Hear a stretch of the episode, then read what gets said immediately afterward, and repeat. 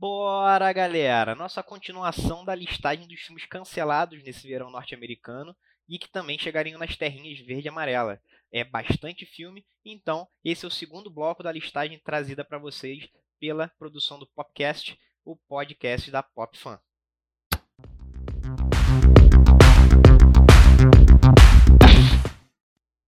Seguindo aqui a nossa lista, vamos para mais uma franquia, mais um, um, legado, vamos dizer assim, de super espiões, que é 007, o Agente Double O.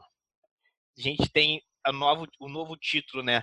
O Sem Tempo para Morrer, que tinha a data inicial do dia 9 de abril desse ano e graças a Deus, esperemos que fique, que fique assim, foi adiado ainda para esse ano, no dia 19 de novembro. É, Mr. Ed, suas considerações, que eu sei que o senhor é fã da franquia, assim como eu, assim como o Mr. Diegão, mas gostaria de ouvir as suas considerações sobre esse novo capítulo aí da franquia. Pois é, é vocês falam com propriedade de outros temas, é esse aqui eu não posso me fazer de rogado, que 007 é um tema que me fascina, eu conheço realmente um pouco mais desse universo, é o 25º filme da franquia de James Bond. É, e, estranhamente, né, quando todo o mundo passou a conhecer a, o poder da, da pandemia, 007, sem tempo, irmão, como é conhecido carinhosamente aqui nas redes, foi adiado né, para um período indefinido. E muitos estúdios, o público e a mídia na época massacrou. Não, mas não é assim não pode se mover um título de tanta importância. Na verdade, foi é, uma jogada muito sábia da MGM em transferir o título para uma data que na época não tinha se é, ali um novo período definido. Agora nós sabemos que chega então dia 19 de novembro, até data que a gente está gravando esse podcast. Eu estou muito interessado porque é o filme de despedida de Daniel Craig do papel. É um filme que envolve muita coisa. O vilão do Remy Malek, né, que é o ator que liderou aí o elenco do filme do Queen, inclusive foi premiado com o Oscar de melhor ator pelo filme, é protagonista da série do Mr. Robot. Eu acho que ele pode acrescentar muito mais. A gente tem elementos que estão voltando ao universo do 007.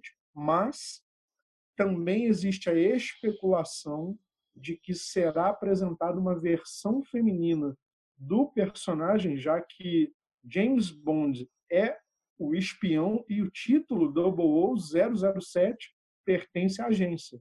E é possível de que haja, vamos dizer, um conflito interno, pois a personagem da atriz Lashana Lynch, que esteve aí recentemente no Capitã Marvel, como a Maria Rambeau, ela está sendo, vamos dizer, especulada como a 007 que cobre ali a ausência do personagem de James Bond. É um filme que traz aí, repito, o fechamento de um ciclo para Daniel Craig, que foi um dos melhores atores da franquia, a meu ver, mas é, vamos aguardar com fé, pois James Bond, cara, realmente acho que é um personagem de suma importância para o cinema, para a literatura e contribui muito para o cinema de ação na atualidade. É, dito de passagem, é um personagem, é um personagem imortal, né? Que é, como já tem essa, esse costume da troca do personagem, você fazer um ciclo de, dos atores, né? Como você falou, o 007 é o personagem, é o agente da agência, não é uma pessoa específica. Então você tem aí um, um leque de, de possibilidades infinitos, na verdade, né? E isso daí tende a. Literalmente tende ao infinito. Então, é um personagem que não morre tão cedo e que continue assim, né? É um ícone, né? Do é, cinema, é, exatamente. Né? Exatamente. O, o, aquele te, o tema, né? Você tem o tema musical, eu, eu, acho que é um dos mais assim, né, emblemáticos, né? Sim, sim. Quando se fala em cinema hollywoodiano, né? Quem nunca imitou aquela entrada dele atirando, né? Pois é, com certeza. É... É... Manda. Só relembrando falar, aqui, né, o elenco é, cara, é fabuloso. A gente, repito, temos aí o Daniel Craig, temos Ana de Armas, a Leia Sidor, meu Deus do céu, Lashana Lynch. Cara, é tanta gente, é tanto talento junto que exatamente o 007 ele se desafia a cada novo título, ele eleva. Temos aí de novo o próprio Ralph Fiennes, o Rami Malek, o Christopher Waltz está retornando com o Sr. Blofeld, a Naomi Harris como a Money Penny, o Ben Winshaw como o Q, o Rory Kinnear como Tanner. Então, é um elenco de astros e estrelas que só tende a acrescentar, eu, é, é como eu estava dizendo, o 007 ele eleva a barra de sequências de ação, ele entrega realmente ali produções de altíssimo nível. Eu espero muito de 007 sem tempo, irmão. Quer dizer, 007 sem tempo para morrer. Perfeito. Segue o jogo, John. Seguindo o nosso game aqui, seguindo nosso, nossa listagem. É, a gente tem uma dobradinha Marvel agora para a gente comentar. Temos tanto Doutor Estranho, Doutor Estranho 2, né, no Multiverso da Loucura, e Viúva Negra. Começando por Doutor Estranho, que a data inicial era dia 7 de maio de 2021. A princípio, adiado para dia 25 de março de 22. É, eu não, não acompanhei 100% as notícias. A última notícia que eu tenho que eu tenho ciência, Edgar, por favor, me corrija se já tiver mudado, foi que o diretor, o Scott Derrickson, ele saiu né, da, da produção. Isso atrapalhou bastante aí o, o filme em si. E estava vendo a negociação, a possível negociação, né? Também era, era muito por alto com o Sam Raimi. Confere, Edgar. O que você me diz sobre isso? Foi a Confere, última notícia que eu vi sobre. Confere em gênero, número e grau, você está desatualizado. Inclusive, tem uma página muito legal da aí, qual você aí, é cofundador. Ah, velho. Chamada... Bronca ao vivo é sacanagem. Chamada Pop Tem que dar essa puxada de orelha. Mas, sim, João, Sam Raimi é responsável por uma das trilogias mais aclamadas de super-heróis de todos os tempos, por filmes de terror linha B, mas que viraram um cult amado por muitos e muitos de nós, inclusive até pelo próprio escalão, alto escalão de Hollywood.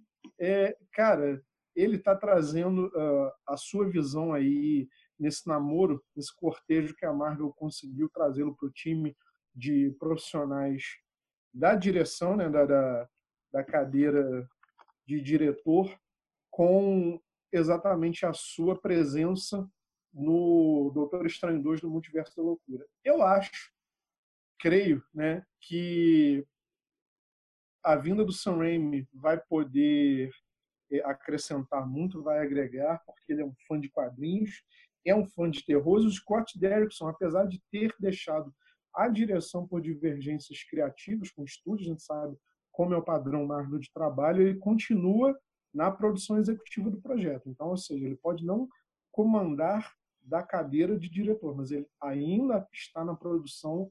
E a gente agora vai encarar o MCU com as consequências do que foi, o que ocorreu pós Vingadores Ultimato e exatamente, vamos dizer, o momento em que a Wanda talvez perca o controle dos seus poderes. A gente não sabe o enredo também da série WandaVision, né?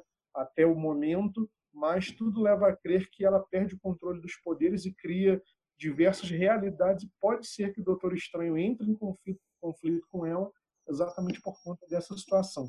Dito isso, eu deixo para o nosso especialista de quadrinhos, grande Diegão, dar aí o seu parecer sobre essa situação. Vai daí, Diego.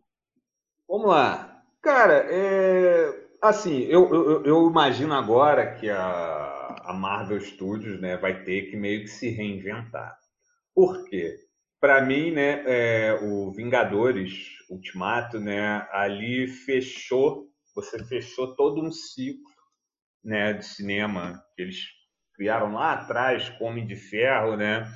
E assim, né, parece que assim, é como se fosse assim, né, o fim de um universo e o início de um novo, né? Como aparentemente, né, o, esse filme, o novo filme do Doutor Estranho, vai falar de multiverso, enfim, né, de várias realidades. Eu não sei se eles pretendem fazer alguma coisa, criar um novo universo, ao mesmo tempo que é continuidade do antigo, né?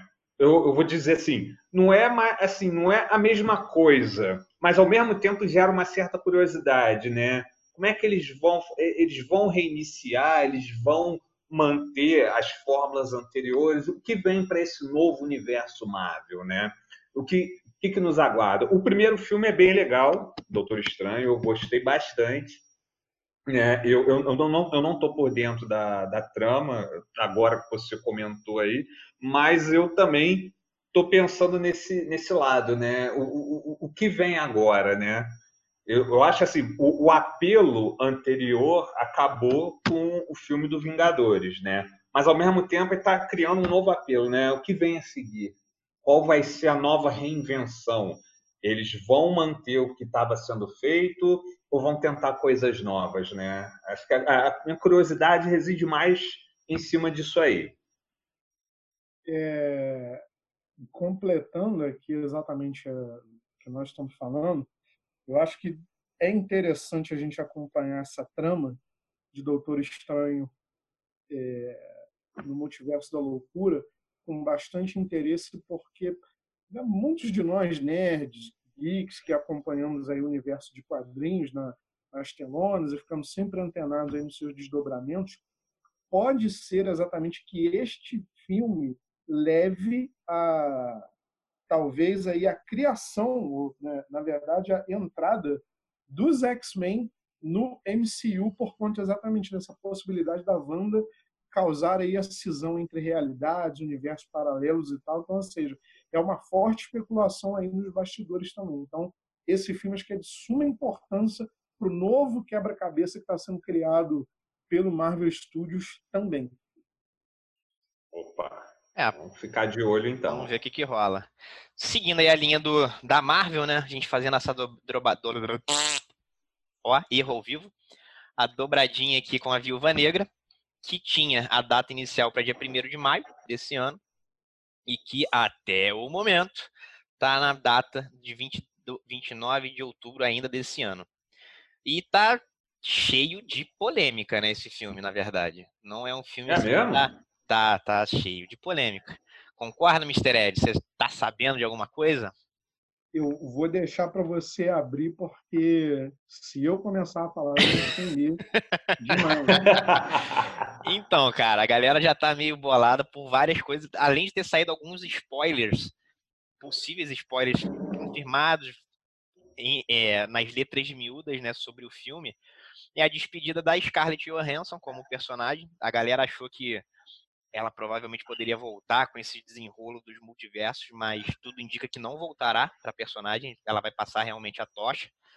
E esse fato da passagem de tocha dela já deixou muita gente é, chateada, já deixou muita gente é, cabreira com a situação desse filme esse filme que vai ser a, a história da origem da, da agente secreta, né, da Natasha Romanoff, e que, além dessa polêmica, tem algumas discordâncias aí no, na parte também criativa, na parte de, de enredo do filme em si. Cara, o, o filme Viúva Negra, ele tem um problema, né? Assim, não vou entrar em detalhes, mas ele chega assim muito tarde, na minha opinião, né? Acho que a atriz a Scarlett Johansson já merecia um filme solo já há bastante tempo. Era algo que já podia ter saído bem antes, porque ela é dedicada ao papel. Ela não é só bonita, né? Ela é talentosa, ela faz muito bem a Viúva Negra, ela deu muita dignidade para esse papel. Eu acho que assim ela já merecia um filme solo já há bastante tempo. Na minha opinião, claro, minha humilde opinião, é um filme que está saindo um pouco tarde. Mas é aquela coisa, para quem gostou de vê-la no papel, é um prato cheio, né? Eu gostei, né? Espero poder ver esse filme, né? Mas tem, eu não sei se isso está dentro da, das polêmicas aí, mas no meu ver, Eu acho que é um filme assim que chegou um pouco tarde, né? Nesse caso, até dentro do próprio ali mecanismo do, do universo Marvel é, cinematográfico, né? Mas vamos que vamos. Mr. Ed, agora é contigo. Pois é, engraçado porque tanto fala-se sobre o empoderamento feminino no, no atual é, na atual situação do mundo, isso, por em que nós vivemos exatamente. Eu, eu acho que a atriz, a personagem que talvez mais teria a contribuir com o seu ponto de vista diferenciado, é, ganhou exatamente um presente quase que como uma compensação. É, medalha, de, medalha de participação, né? Honra ao mérito. Honra ao mérito, exatamente. Então, é, se o momento é do empoderamento, por que não antes? Por que não de uma maneira um pouco mais gloriosa, talvez é, pelo status da atriz, pela importância da personagem, pelo universo no qual ela está inserido, porque seria, por exemplo, muito mais interessante, é, como o Diego repetiu, a nossa humilde opinião, você que está nos ouvindo, não precisa dizer, ah, os caras estão sendo chatos, não, mas acho que ficaria muito mais bacana a tal famosa história vivida entre ela e o Gavião Arqueiro em Budapeste, que sempre foi mencionado no primeiro é, no primeiro filme de Vingadores, na reunião dos personagens em todo, de repente daria a história de um filme de, de espionagem, de perseguição, de uma aventura um pouco mais pé no chão e o que o trailer mostra pra gente é, de novo, é uma aventura rocambolesca, muita explosão, efeito especial, mas talvez a essência, repito, estou falando apenas pelo que foi apresentado até o momento de hoje, data em que a gente grava. Mas o que passa a impressão dos spots, dos trailers, é que, de novo, cria-se um universo todo, golfinhos voam e tal, e pode ser que a grande mensagem do filme seja perdida, que é a homenagem à personagem e à atriz é, nessa despedida. Mas, vamos ver. Houve a polêmica aí, houve a polêmica aí exatamente do vazamento já confirmado tanto pela nova atriz e pela diretora com relação a, ao destino da Viúva Negra. É uma coisa que desagradou muitos fãs antes da hora, mesmo da estreia. É esperar, é esperar é. para ver, para que justiça seja feita nessa despedida. Esperamos que seja realmente a justiça sendo feita, né? Vamos ver. Bom, seguindo aqui então nossa nossa nossa sequência que já está no final, já estamos no nosso finalzinho aqui de sequência de filmes. Um filme aguardado, acredito, por nós três que estamos fazendo Aguardadíssimo. Não só por nós, mas também por bastante gente, que é o filme Duna. Eu não li o livro, isso eu confesso, mas, porém, contudo, todavia, eu joguei o jogo. então, conheço mais ou menos, óbvio que tem bastante tempo, eu conheço o jogo por si só, mas não, não lembro da história 100%. Mas é, é um, um enredo maneiríssimo se eles conseguirem seguir. Óbvio que não arrisca que toda adaptação tenha um, aquela curvinha, né? Mas se conseguir manter a base bem feita, vai ser um senhor filme, né? E a data está sendo para ainda esse ano, 18 de dezembro. Diegão, você que está em êxtase com esse filme, fala para mim. Só uma pergunta, Johnny. Qual Diga. versão do jogo você jogou? aquela versão estilo Doom 2, velho. Com aquela bem Nossa. pixelado, bem, bem antigo mesmo. Acredito que tenha sido o primeiro jogo do Duna. Caramba! Para ter uma ideia, é, é, é, é, o Duna, cara, é, eu acho foda. Eu também não li o livro, também, já confesso aqui também. Não li o, o livro do, do Frank Herbert, que deu origem ao filme, mas meu contato com Duna é o seguinte: quando eu era bem moleque mesmo, lá nos já distantes anos 80, eu vi, acho que passou, né? tinha passado na televisão, eu era criança ainda, passou o filme Duna, né, do, do David Lynch, que é de 84, se eu não me engano, passou, não sei se foi em 85, 86, 87, enfim. eu vi, né, aquilo tudo tão estranho, aquelas famílias, umas imagens esquisitas, que eu só fui revê-lo anos depois, já era adulto já. E eu vi a série, eu acho que é do Sci-Fi Channel também, que segundo eles dizem é mais fiel né, aos livros, o filme do David Lynch nem tanto. E um contato assim, mais emblemático que eu lembro foi um jogo de Sega CD. Nossa, já também já tem anos que adapta, botava algumas cenas do filme, meio que expandia o universo. Cara, e uh, Duna, cara, é, é legal porque nós, né, nerds, a gente gosta dessas coisas, né, geek, de cultura geek, não tem como. Quem conhece um pouco, também não conheço muito, conheço o pouco que eu conheço do universo Duna, não tem como você assim relembrar de outras duas obras, é, ver semelhanças, né? Uma é Star Wars, eu acho que não tem jeito. Quem conhece um pouco de Duna, você vai lembrar na cara de Star Wars e mais recente é Game of Thrones, porque você tem casas imperiais, famílias, né, aristocracia, só que ao invés de num ambiente medieval é levado para o espaço, né?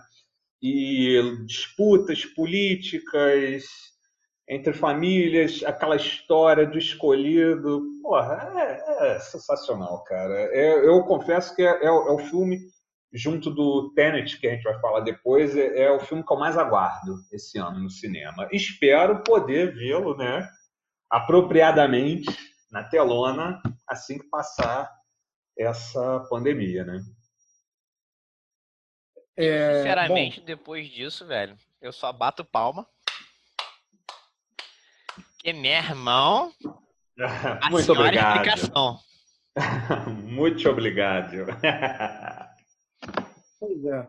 Duna, baseado aí na, na obra do escritor Frank Herbert, teve a, su, a sua adaptação anterior, aí exatamente na década de 80. Não foi levado, vamos dizer, tão a sério. O cineasta David Lynch não conseguiu, talvez, fazer com que o, o filme tivesse grande aceitação, grande acolhimento por parte do público, porém, com o elenco atual que tem nomes, olha, é, é, é realmente a outra constelação. Rebecca Ferguson, Zendaya, Timothée Chalamet, Dave Bautista, Jason Momoa, Josh Brolin, Oscar Isaac, Stellan Skarsgård, Javier Bardem, David Dust e Dustin Malkin, cara, só estrela de primeira grandeza ficar fora de Duna realmente é um crime imperdoável. Acho que é como é, é o Diego falou, uma obra que merece ser vista na telona, até porque está sendo conduzida pelo cineasta Denis Villeneuve, que é, cara, também outro grande nome da linha do cinema sci-fi na atualidade. Então, ou seja, Duna também merece aqui a sua audiência nas telonas. É um elenco bem lembrado, é um elenco de peso mesmo da atual produção. O que acho que vai dar muita credibilidade para o filme. Exato. Para encerrar nossa listagem aí de filmes, vamos à dobradinha agora da DC. A gente tem The Batman, para poder falar, e Mulher Maravilha, 1984. Começando com o nosso Homem Morcego, que também é outra produção que está cheia de polêmica aí, né? data inicial que a gente tinha era para dia 25 de junho de 2021 e, a princípio, adiado para dia 1 de outubro ainda de 2021. É... Tem algumas especulações né, sobre esse Batman do Robert Pattinson, de que ele seria um prelúdio para o Batman do Ben Affleck, que seria um universo à parte do, do Homem-Morcego, enfim bastante coisa que está sendo dita, bastante coisa, aliás, que está desagradando os fãs, né? E apesar do, do visual ser realmente um visual interessante, por ser um visual mais é, underground, né? um visual mais low budget do, do Homem-Morcego, promete, porém, essas notícias que vão chegando aí pra gente, a gente fica meio com o pé atrás, né? É, até agora, né? Acho que não saiu nem um trailer, né? Tirando aquele teaser, né? Que saiu um tempo atrás mostrando o visual do, do Robert Pattinson como Batman, né? E um pouquinho da trilha sonora ali. Acho que não saiu mais nada, só informações. Claro que a, a pandemia também atrapalhou, né? O desenvolvimento todo aí. Cara, eu espero coisa boa, porque tem bom elenco, tem bom diretor, né? Eu acho que, eu não sei, mas eu acho que eles estão se inspirando em ano 1, né? Com alguma, e ano 1, né? Aquela dos anos 80, do, do, do Frank Miller, mas também estão pegando alguma inspiração em, acho que é Terra 1, é uma, uma, uma é um gibi mais recente, né? Eu acho que foi até escrito pelo Geoff Jones, né? Eu não, eu não tenho muita certeza. Cara, a, toda, a, a, a Ano 1 é uma história icônica, claro, sensacional. E até a, atriz, a Zoe Kravitz, que vai fazer a, a Mulher Gato, ela tá lembrando, vi umas fotos dela, ela lembra muito a Celina Kyle desenhada pelo David Mazzucchelli na, na, na primeira edição, né, no, no, ano 1. Eu acho que tem alguma inspiração ali e tem a inspiração também em. Acho que é, acho que é Terra 1, eu não sei, Batman Terra 1, do Gary Frank e o Geoff Jones, né? E eu acho que eles estão se inspirando nesses dois materiais. São bons materiais de leitura, quem não leu vale a pena ler, principalmente ano 1, que eu acho que é uma das obras definitivas do Batman junto com o Cavaleiro das Trevas, mas isso também é assunto para outro podcast. Eu tenho boas expectativas. Boas expectativas para esse filme, né? Independente dele ser um universo à parte ou no mesmo universo que o Zack Snyder construiu lá atrás, é Batman, né? Batman sempre desperta interesse, né? Das massas e dos fãs, mas para a cultura geek em geral, né? Mr. Ed? Eu estou aqui pensando no pica-pau que está acompanhando esse nosso bate-papo. Que tá eu tô aí... tô achando que era um teclado batendo aí. eu, caraca, velho, que batucada é essa, maluco? Tem um pica-pau que tá acompanhando o bate-papo em primeira mão. tá legal. Bom que a nossa audiência chega ao, ao reino animal também. Bom, mas vamos lá. The Batman. Pois é, é, entrou com uma certa polêmica, porque há um pouquinho mais de um ano nós dávamos essa notícia também da, da escalação do Robert Pattinson, aí como o jovem Bruce Wayne nessa nova adaptação. Todo mundo tem uma certa aversão ao, ao ator, infelizmente por conta da saga Crepúsculo, então rolaram muitas piadas sobre a situação do morcego brilhar, não vai brilhar, vai ser neon, como é que vai ser.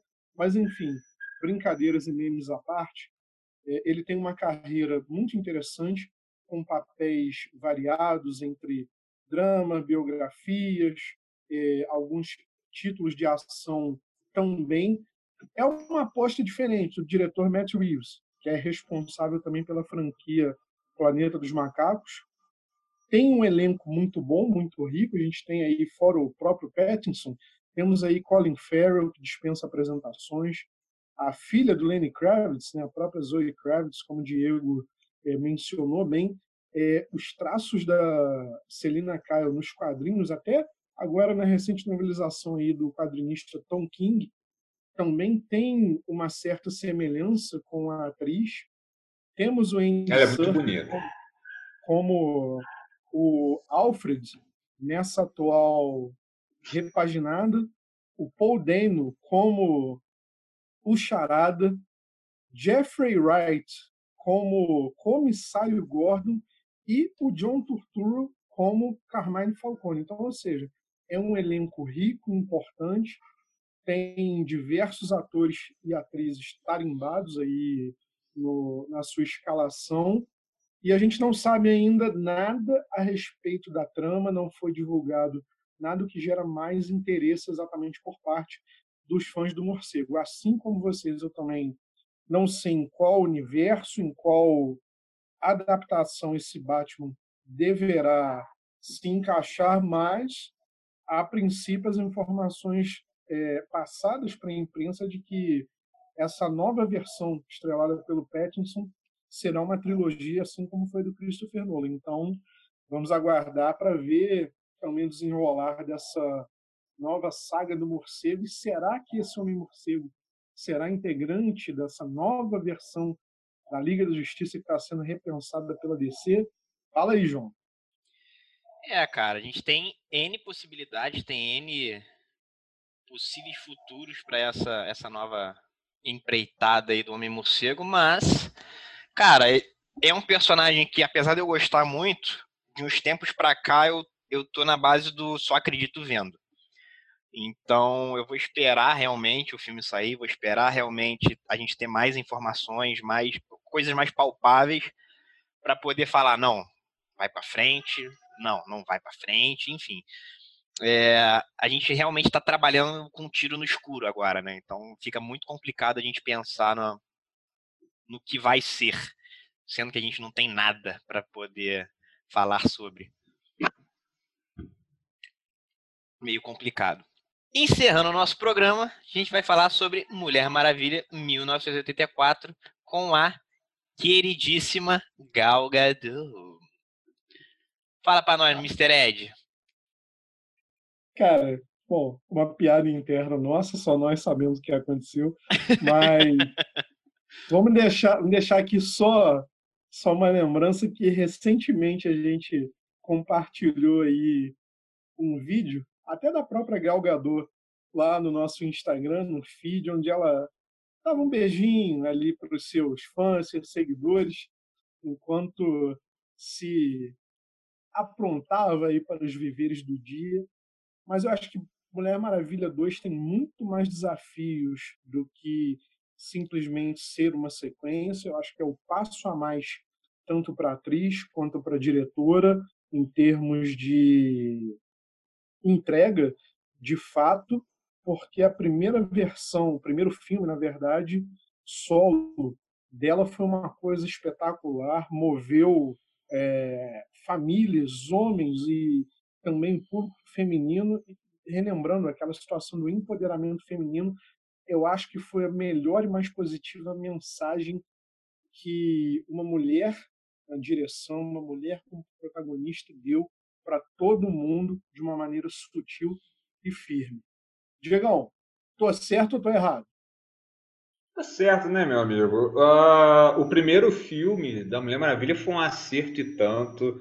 É, é legal ver, né, porque como a, a, a Gal Gadot se destacou no filme, no início, né, quando ela foi escolhida, eu lembro, foi muito polêmico. Muita gente na internet comentando que acho que ela não era adequada para o papel e tudo mais. Pô, mas ela, né, carisma, sorriso, entrega, né? Acho que ela ficou muito bem no, no papel, lá naquela ponta, né? No, no Batman vs Superman, no filme, no filme da Liga, acho que encaixou mais o, o tema musical, acho que tudo ali parece que encaixou e deu certo. Então, o, o, segundo filme, o, esse Mulher Maravilha 1984, ele já vem com uma boa base. O rosto dela já está bem projetado, é reconhecido, né? Já tem uma boa projeção, tem uma base ali. A diretora, a Perry Jenkins, também fez um bom trabalho, né? Tudo engraçado, né? Tudo baseado ali nas, nas ideias do, do Zack Snyder. Ali foi, vamos dizer assim, a, é a parte do, do universo DC que deu certo, né? Então, ele já vai chegar, né? Assim, vai ter uma boa receptividade, né? É, é, Espera-se né, do, do, do público vamos esperar para ver, né? E ela parece estar mais à vontade, né, no, no, no papel. E a trama não, tem algumas coisas ali, né? Se passa no início dos anos 80. Ele é meio, né, pelo que eu li, algumas coisas, algumas informações sobre o filme, né? Ele meio que ele tem um quê de continuidade do outro filme e eles encaram também como um, um soft reboot, né? né? E também um novo começo, que é aquilo que a gente estava comentando antes do, do, do filme do Doutor Estranho. Mas voltando para Mulher Maravilha, acho que é isso. Vamos, vamos esperar para ver. A gente não sabe se eles pretendem dar continuidade nesse universo ou é uma coisa mais autocontida? De qualquer maneira, é aguardado, né? Acho que ele é. É, é. um dos filmes bem aguardado, né? E é, completando o que o Edgar falou, cara, na minha opinião, é o melhor filme solo da DC dessa fase atual, cara. Sinceramente, Mulher Maravilha 1, né, no caso, botou praticamente todos os outros na, no chinelo, fez realmente um, uma, uma ótima impressão e acredito que esse segundo aí seja tão bom quanto se eles seguirem a mesma fórmula, o mesmo padrão. E Verdade. A, é, adicionando aí o que você falou do enredo, né, do filme, a gente vai ter o retorno do Steve Trevor, né, que já foi confirmado. Sim. A gente precisa, aí gera mais a dúvida, né? Como é que eles vão retornar o personagem, como é que ele fugiu do final da final fatídico dele no primeiro filme e tudo mais. Uhum. É uma é uma um arco interessante para a gente pensar, um arco interessante para a gente assistir e ver como é que isso vai ser inserido, né? Porque levando em consideração que a Diana não envelhece, o Steve Trevor, a princípio, né, envelhece, ele é um ser humano normal. Então a gente tem que ver também como é que vai ser feita essa introdução do personagem e quais são as o que, que vai acontecer com ele ao, nesse hiato né, do primeiro filme para o segundo filme. Vai ser interessante de assistir. É, a direção, novamente, da, da Perry Jenkins, né, como falamos, acho que ela tem o olhar clínico necessário para dar o tom do, do filme nessa sequência. O roteiro é dela também e em colaboração com Geoff Jones, e mais um time de colaboradores e criadores de histórias. Então, ou seja, tem ali o dedo de alguém que está dentro da própria editora DC Comics. Né? Na sequência, então, ela encara aí o vilão Maxwell Ward, interpretado pelo carismático, né? gente boa, boa praça, Pedro Pascal. Acho que ele tem um charme necessário, já que é, uma boa parte dos grandes vilões, eles têm exatamente ali como grandes características a, sua personalidade, o charme, aquela coisa do envolvimento, saber levar na palavra para poder enrolar os heróis e seus seguidores. E aí, exatamente, temos também a chegada da vilã Chita, né, a Bárbara Minerva, interpretada pela atriz Kristen Wiig. Ou seja, tem todos os ingredientes necessários, só para a gente fechar a situação da Mulher Maravilha, a Perry Jenkins disse que ela tem interesse em trazer mais uma história ambientada nesse universo. Pode ser que seja Mulher Maravilha 3, como também pode ser um spin-off baseado só na vida das Amazonas. Lembrando que a gente vai ver de novo a Hipólita, né, que é a mãe da Diana Prince, aí vivida pela Gal Gadot, e Antíope, que é vivida pela atriz Robin Wright, The House of Cards novamente. Então, ou seja, muitos flashbacks lá vividos em Temícera podem ser aguardados. É, então a gente tem que aguardar a data que foi mudada do dia 5 de junho desse ano para ainda esse ano, dia 2 de outubro. Tomara que mantenha essa data aí para a gente poder assistir a Galgador novamente no, na pele da Diana. Show de bola. Dito isto, estamos com nossa lista de filmes selecionados aqui pela, pela alta cúpula da Pop Fly encerrada. Agradeço a participação do Mr. Ed, Mr. Ed e do meu querido, né, Ed, Ed